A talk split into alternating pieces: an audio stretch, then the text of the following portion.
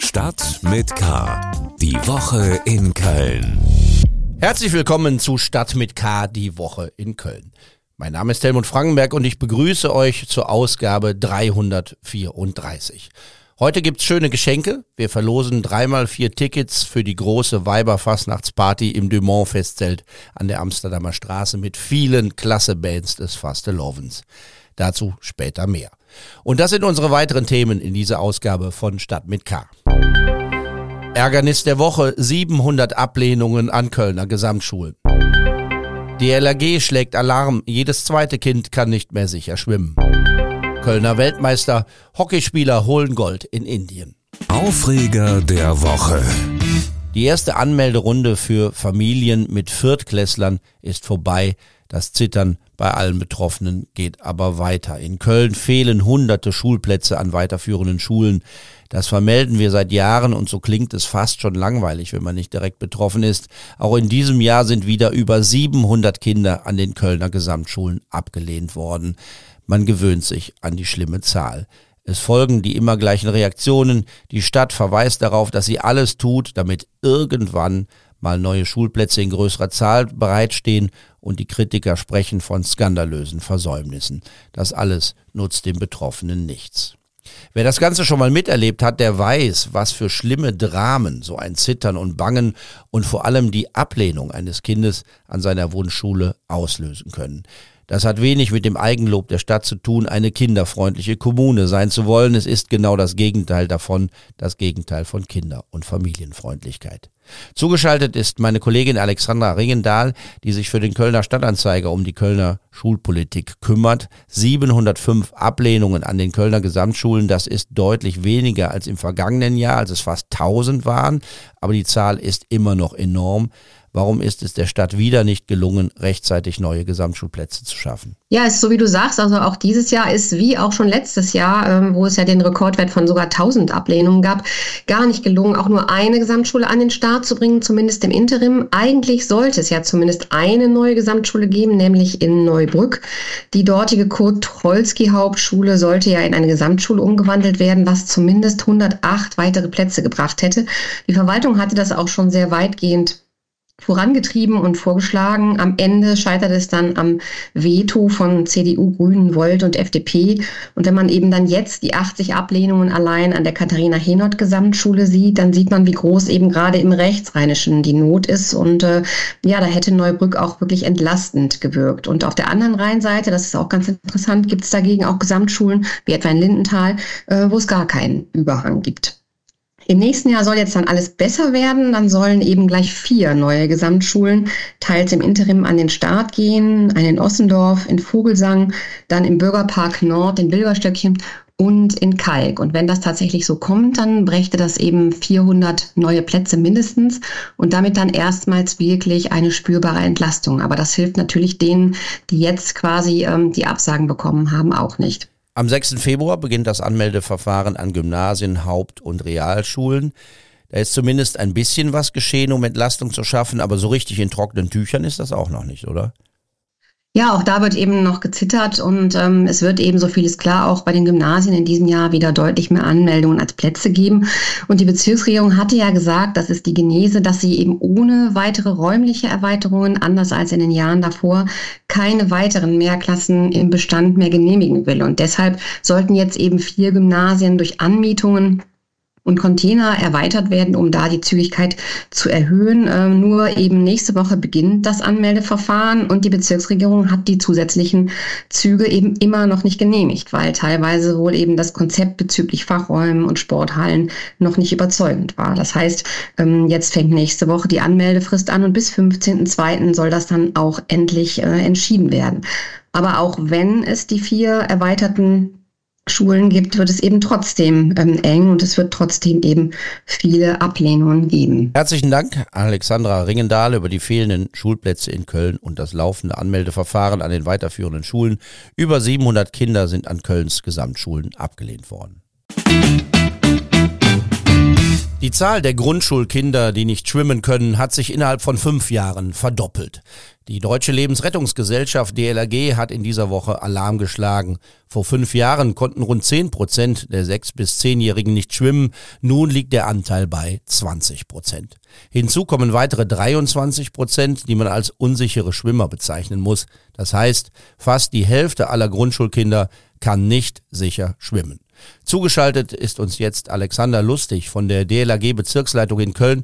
Herr Lustig, wo liegt die Ursache des Problems aus Ihrer Sicht? Das Problem äh, ist sicherlich vielschichtig. Ein Problem, das äh, kennen wir alle noch, ist die Corona-Pandemie, die natürlich große Lücken auch in die Ausbildung gerissen hat, sowohl während der äh, Hochzeit der Pandemie als auch jetzt im Nachhinein, wo eben auch überall Ausbilder für das Schwimmen fehlen. Aber ein weiteres großes Problem ähm, ist vor allem in ländlichen Gebieten eben auch äh, die Schließung von Schwimmbädern, sodass also die Kinder und Jugendlichen überhaupt nicht mehr die Möglichkeit haben, überhaupt Bäder zu erreichen, wo sie das Schwimmen lernen können. Die neuen Zahlen zeigen auch, und da sind dann wahrscheinlich eher die Städte wie Köln betroffen, dass Kinder aus ärmeren Familien stärker von diesem Problem betroffen sind. Die Hälfte aller Kinder aus Familien mit einem Monatsnettoeinkommen unter 2500 Euro kann nicht schwimmen. Wie kommt man an diese Familien ran? Das ist eine, eine gute Frage und die beste Lösung ist natürlich, äh, den Schwimmunterricht in den Schulen wieder so zu stärken, ähm, dass wirklich auch flächendeckend überall der Schwimmunterricht überhaupt stattfinden kann. Im Moment ist es ja tatsächlich so, dass wegen fehlender Bäder ähm, an vielen Bereichen der Städte, aber auch gerade auf dem Land eben überhaupt keine Schwimmausbildung möglich ist und so die Schulen das dann eben auch in ihrem Bereich nicht tun können, unabhängig davon, ähm, dass es sicherlich auch an Lehrkräften für den Bereich Schwimmen fehlt, um eben die Schwimmfähigkeit, sprich das Schwimmerzeichen in Bronze, dort überhaupt zu erreichen. Eigentlich ist die Sache ja ziemlich eindeutig. Ne? Das Schulgesetz in Nordrhein-Westfalen sagt, mindestens einmal pro Woche soll ein Kind während eines ganzen Schuljahres Schwimmunterricht bekommen. Aber das ist äh, wahrscheinlich nur Theorie, oder? Ich kann das sicherlich nicht äh, für alle Schulen so sagen. Ich kenne das aus dem Bereich meiner Kinder, wo man äh, das leider ein bisschen stückeln muss. Dann ist es hier ein Halbjahr und da ein Halbjahr und dann auch nicht jede Woche, sondern eben nur jede zweite oder jede dritte Woche, ähm, sodass natürlich die Kontinuität, die man gerade im Bereich des Anfängerschwimmens auch braucht, um, um die Wassergewöhnung und auch die erste Schwimmfähigkeit dann zu erreichen, ähm, sicherlich auch im schulischen Bereich kaum noch darzustellen In der vergangenen Sitzung des Schulausschusses hat die Stadtverwaltung Auskunft über die Kölner Leerschwimmbecken gegeben. Neun gibt es in der Stadt, das ist eigentlich eine gute Zahl, doch die nützen wenig, wenn man sie stilllegt oder wegen ihres schlechten Zustandes nicht benutzen kann. Was fordern Sie von der Stadt? Was muss geschehen? Also zum Glück ist in der Stadt Köln ja sind die Leerschwimmbecken, also die Becken in den Schulen ja nicht die einzigen. Wir haben auch die öffentlichen Bäder, ähm, wo wir eigentlich schon eine ganz gute Versorgung haben, aber es fehlt eben an schulnahen Bädern, wo man auch äh, mit kurzen Wegen die Schüler hinbringen kann. Und insofern ist es natürlich ganz, ganz wichtig, dass auch diese Bäder langfristig erhalten und da, wo notwendig saniert werden, damit die Schwimmausbildung adäquat stattfinden kann. Mit einem Pilotprojekt soll ausprobiert werden, ob man auch mit unkonventionellen Maßnahmen gegensteuern kann. Da gibt es die Idee eines mobilen Schwimmbads, das dann in so einem Container ist, da ist ein Schwimmbecken drin und das soll dann vor Schulen Halt machen. Ist das ein guter Plan? Das ist sicherlich äh, ein, eine gute Ergänzung, gerade da, wo eben die Bäder nicht erreichbar sind, weit weg sind. Ähm, aber auch das kann natürlich nur ein Tropfen auf den heißen Stein sein, weil so ein Container eben auch sehr begrenzte Kapazitäten, was die Personenzahlen angeht, hat.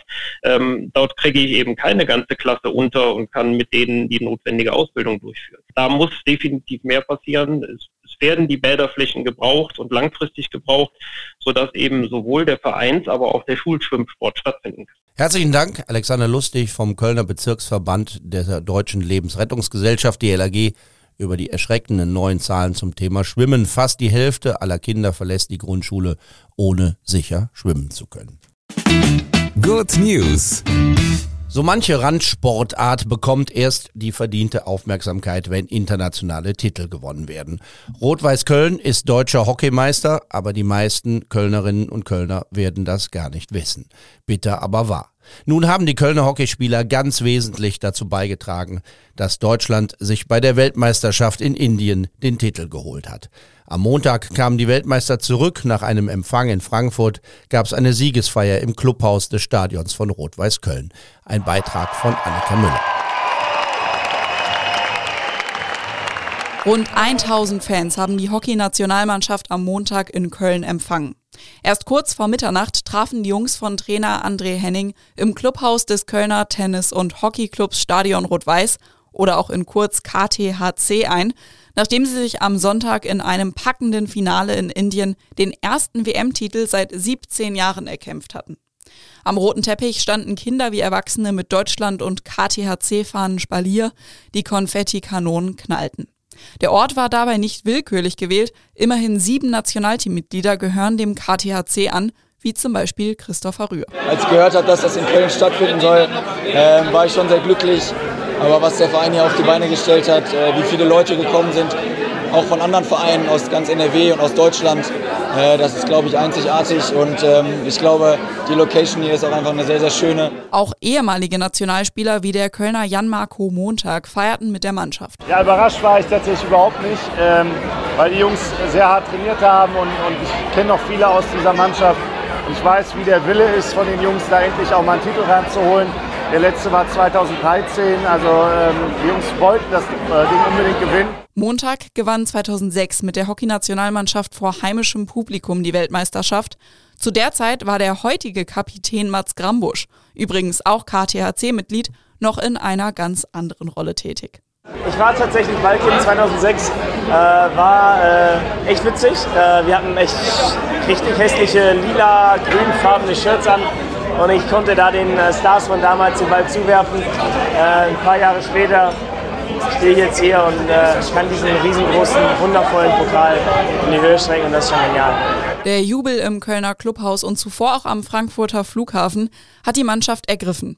Er hat gezeigt, wie Teamsportarten abseits des Fußballs begeistern können. Große Erfolge wie bei Olympia sind für diese Teamsportarten überlebenswichtig, um nicht unterzugehen. Und daran hat es in den deutschen Teamsportarten wie Basketball, Volleyball oder auch Wasserball zuletzt gemangelt. Der Sportfunktionär Bernhard Peters drückte in einem SED-Interview aber durchaus Hoffnung aus. Vor allem der deutsche Handball und auch Basketball hätten die Möglichkeit, schon 2024 in Paris in die Weltspitze zurückzukehren. Und auch den Hockey-Nationalteams rechnet der frühere Hockey-Bundestrainer gute Chancen aus. Und kommendes Jahr wird der Handball in Köln sowieso viel Aufmerksamkeit bekommen. Die deutsche Nationalmannschaft wird, wenn sie sich sportlich qualifiziert, ihre Hauptrunde in der Langsess Arena spielen und auch die Finalrunde wird in Köln ausgetragen. Was sonst wichtig war. 500.000 Euro will die Stadt ausgeben, um die Uniwiesen an Karneval zu schützen, wenn wieder die Massen Richtung Studentenviertel strömen. Bodenplatten sollen da zum Schutz des Untergrunds verlegt werden. Wie viel Schönes hätte man für 500.000 Euro machen können?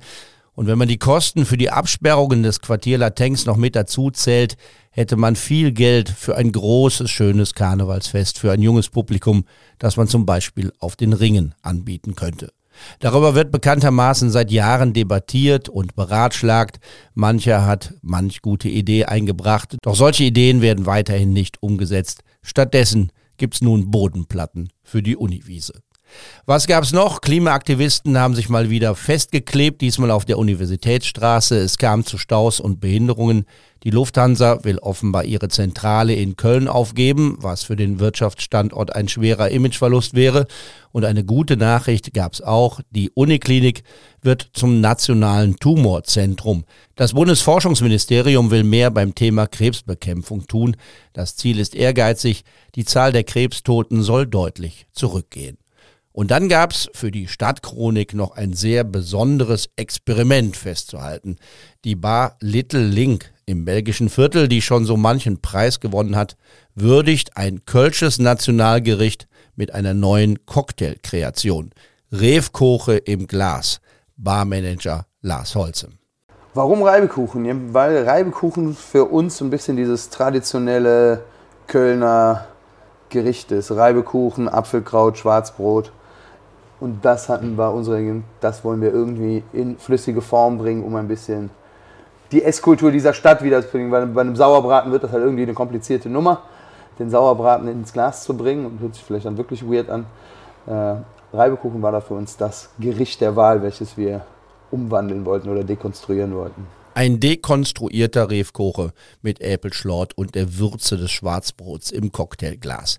Unsere Testerin lobte den Geschmack, auch wenn sie den Reibekuchen nicht gleich rausschmeckte. Wohl aber andere Zutaten. Wichtig zu wissen, es ist kein echter Reibekuchen drin im Cocktail. Wir wollen jetzt keinen Reibekuchen pürieren, ihn ins Glas schütten und sagen, das ist jetzt der Reibekuchen-Cocktail. Das wird nicht, also das funktioniert nicht. Das ist praktisch mehr oder weniger, das ist ein dekonstruierter Reibekuchen. Also an den Aromen, den Grundaromen, Zutaten, die man aus dem Reibekuchen kennt, wie ein bisschen Kartoffel, Apfel, Salz, diese Muskatnussnote, diese Würzigkeit, das Schwarzbrot, das ist halt alles drin, aber alles umgewandelt in irgendeine Art von Likör, Spirituose oder Cordial. Also es ist kein pürierter Reibekuchen. Also das Einzige ist halt dieser Kartoffelcrunch, der so ein bisschen diese Salzigkeit, diese, wirklich diese Kartoffelcrunch, den man so kennt vom Reibekuchen, dieses leicht dunkle, angebrannte drumherum. Aber nein, es ist kein pürierter Reibekuchen. Mehr zum Test des Refkoche Cocktails bei ksda.de im Netz. Weiberfastnacht wird hier auf dem Gelände des Kölner Stadtanzeiger und Express wieder ordentlich gefeiert. Wir laden ins große Festzelt an der Amsterdamer Straße mit vielen tollen Bands, die für Live-Musik auf der Bühne sorgen. Mit dabei sind unter anderem die Höhner, Klüngelköpp, die Domstürmer, Björn Häuser, Planche Malheur, Lupo, Eldorado, Druckluft, Torben Klein, das Dreigestirn und Campus Finest. Die Sängerin dieser von mir sehr geschätzten Band, Niki Kempermann, ist uns übers Internet zugeschaltet. Liebe Niki, wie läuft denn die Session bislang? Ja, bislang eigentlich ganz gut. Äh, es gab zwischendurch auch immer schon ein paar Krankheitsausfälle. Zum Glück hat es mich noch nicht erwischt, aber äh, ansonsten kann ich nicht klagen. Es ist einfach schön, endlich wieder äh, unter Menschen zu gehen und Musik zu machen. Deine Mitstreiter haben schon Corona hinter sich gebracht während der Session. Es ist so ein bisschen interessant, man vertritt sich so gegenseitig auf den Bühnen. Ne? Es ist ein buntes Durcheinander. Genau, es ist total schön zu sehen, gerade wie wirklich Kollegen untereinander äh, sich austauschen und äh, der eine springt für den anderen ein und es ist wirklich auch der Zusammenhalt bei den Bands dadurch nochmal sehr, sehr schön zu sehen. Man hört davon, dass nur sehr wenige Sitzungen oder ähnliche Veranstaltungen ausverkauft sind. Da ist noch nicht überall das Publikum nach zwei Jahren Corona-Zwangspause zurück, wie es scheint. Was nimmst du denn so an Unterschieden im Vergleich zur Zeit vor der Pandemie wahr? Fühlt es sich anders an? Ähm, also anders anfühlen eigentlich nicht. Also selbst die Säle und Zelte, wo wir reinkommen, die vielleicht nicht ausverkauft sind, sind aber trotzdem so wohlgesonnen und haben so Bock. Die haben einfach Bock, wieder fast laufen, zu viere und zu singen, zu tanzen, zu schunkle. Und ähm, also deswegen merkt man den Unterschied nicht. Natürlich lichten sich die Reihen dann so ein wenig nach hinten weg. Also die vorderen Bänke sind dann meistens schon voll. Nach hinten hin wird es dann vielleicht ein bisschen leerer, aber das tut zumindest der Stimmung keinen Abbruch. Die Redner sagen, sie erleben, dass man ihnen anders zuhört. Ist das bei der Musik, kann man das auch fühlen, dass die Leute aufmerksamer sind vielleicht? Oder ist die Stimmung so ausgelassen, dass gar keiner mehr zuhört? Also nee, das auf gar keinen Fall. Also auch das, ich glaube, es geht gerade darum, dass die Leute auch endlich diese Musik wieder hören. Und ähm, ja, bei uns geht es ja auch oft einfach ums Freisein, Bewegen und Tanzen bei unserer Musik. Ähm, natürlich bei den Balladen wird aber trotzdem genauso geschunkelt und auch zugehört und mitgesungen. Eine dieser Balladen hat für Diskussionen gesorgt. Campus Finest hat mit einem Lied bei der Prinzenproklamation eine seit Jahren laufende Debatte nochmal neu in Schwung gebracht. Du hast dich musikalisch als Prinz beworben, also nicht als Prinzessin mit Krönchen, sondern als Staatser Prinz. Es werde genau. Zeit für einen weiblichen Prinzen in einem Dreierstehen voller Östrogen, singst du da. Was genau. kommt denn so an Reaktionen bei dir an nach diesem Auftritt? Was nimmst du so wahr? Also bei uns als Band, die, die Reaktionen sind eigentlich durchweg positiv. Ähm, ich habe natürlich unter Berichten von Zeitungen oder äh, so im Internet bei Instagram und ich weiß nicht wo, mir auch die Kommentare durchgelesen und merke dann natürlich auch, dass einige Leute das nicht gut finden oder für keine gute Idee halten, diese Tradition zu verändern, ähm, ist ja auch deren gutes Recht. Das will ich denen gar nicht absprechen. Auch wenn wir den Song spielen, moderiere ich den immer so an, dass das rein meine Meinung ist und dass nicht jeder die vertreten muss. Wer es aber tut, kann gerne lauthals mitsingen. Ähm, Und ich sehe halt immer noch nicht die Problematik für die Leute da draußen, wenn es trotzdem weiterhin wie immer ein Dreigestirn geben wird, das durch die Seele zieht und den Leuten Freude bringt, wo dann das Problem oder der Traditionsbruch ist, wenn in diesem Dreigestirn eine Frau ist.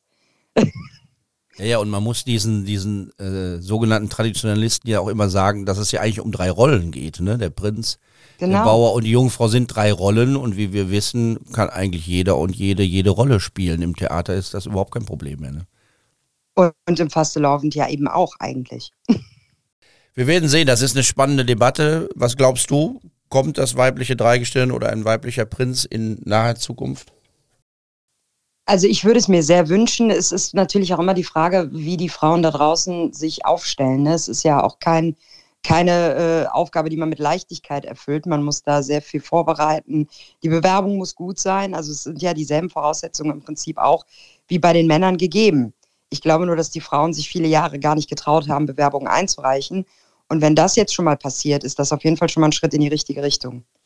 Man muss ja Mitglied in einer Gesellschaft sein, die dem Festkomitee angehört. Bist du Mitglied in einer Gesellschaft, die dem Festkomitee angehört?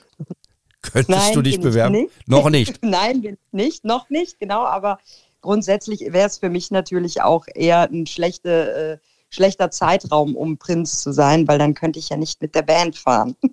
Dann müssen wir die Band noch irgendwie integrieren dann. Ne? Wir wollen Tickets verlosen. Dreimal vier Eintrittskarten für die große Party an Viva Fastelovend im Festzelt an der Amsterdamer Straße mit viel Live-Musik, der Verleihung des närrischen Oscars und fetter Aftershow-Party. Drei Gewinner oder Gewinnerinnen können jeweils drei zum Mitfeiern mitbringen, wenn Niki Kempermann mit Campus Finest und viele andere auf der Bühne stehen werden. Eine kleine Quizfrage wäre zu lösen gestellt von Niki Kempermann. Bitte schön, wir hören zu. Jawohl. Also, vor 200 Jahren, im Februar 1823, organisierte das damals neu gegründete Festkomitee den ersten Rosenmontagszug auf dem Neumarkt. Wie lautete das Motto dieses ersten Rosenmontagszuges? Das ist unsere Quizfrage. Kleiner Tipp, der Prinz Karneval hieß damals noch anders und dieser Name, dieser Titel taucht im Motto auf kann man in Zeiten des Internets leicht rausbekommen. Was war das Motto des ersten Kölner Rosenmontagszuges?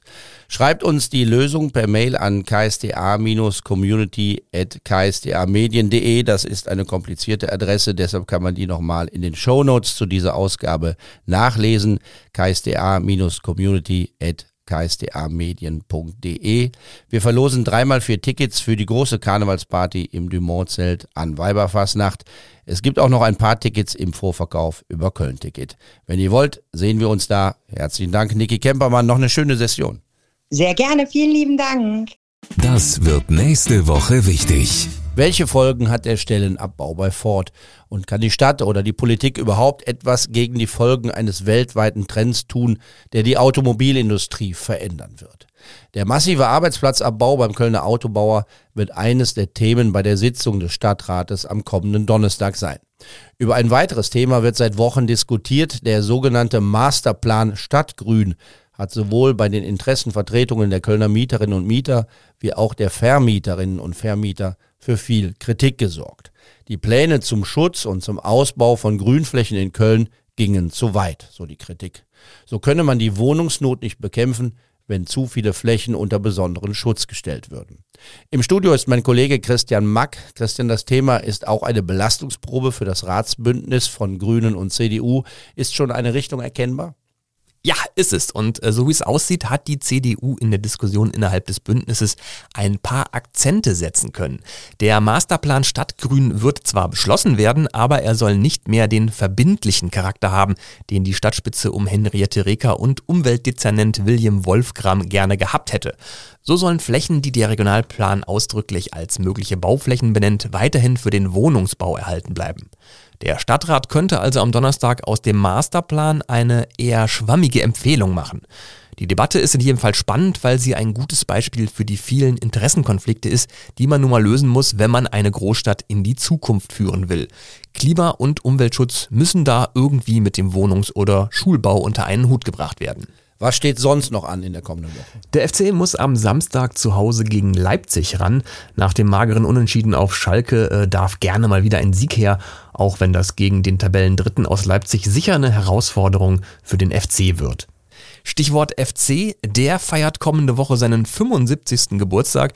1948 wurde der FC aus dem Kölner Ballspielclub 01 und der Spielvereinigung Sulz 07 zusammen fusioniert. Äh, und natürlich werden wir vom Kölner Stadtanzeiger dann auch nochmal tief in die glorreiche Historie des FC eintauchen. Und äh, wir haben am Montag auch zwei Legenden, zwei FC-Legenden zum Interview zu Gast. Einmal Wolfgang Overath und Toni Schumacher. Die beiden kommen vorbei und ich habe mir vorgenommen, äh, beide zu einer Runde Tischkicker herauszufordern.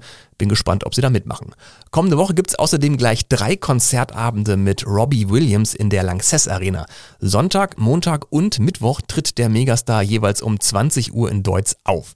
Ähm, ich habe gerade also zum Zeitpunkt der Aufnahme dieses Gesprächs äh, mal geguckt. Da gab's tatsächlich noch Karten für Robbie Williams.